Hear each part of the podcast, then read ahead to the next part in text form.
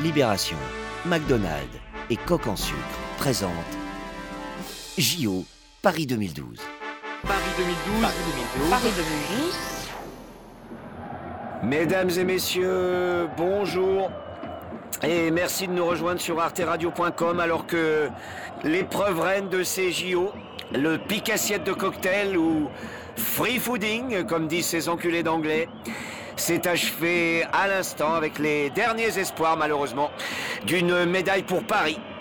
Paris qui semblait pourtant bien placé sur le papier avec un record de 467 vernissages avant-première, buffet dînatoire et cocktails par jour.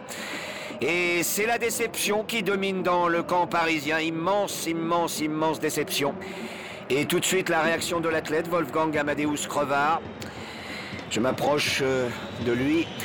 J'ai l'impression que jusqu'au bout vous y avez cru, WAC. Oui, en effet, absolument, c'est exact. J'ai très bien démarré en avalant sans problème 7 petites soupes froides au pu et 5 verrines de glaire.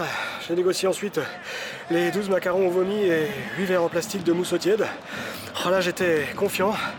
Mais au moment des desserts, ah, 14 canapés en mie de pain trempés dans l'urine de chien, j'ai craqué, j'ai pensé à ma famille, euh, loin, là-bas, à Bondy.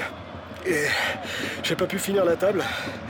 Alors, je m'excuse auprès de tous ceux qui ont cru en moi, notamment euh, mes sponsors, euh, la crêperie kebab, Frites Party, Malibu Orange, Oxyde de plomb, la raclette kurde, Gasoil Burger, arteradio.com. Canal+, Riz Lacroix et seloger.com vous ont présenté JO Paris 2012. Les Jeux Olympiques en France, à Paris.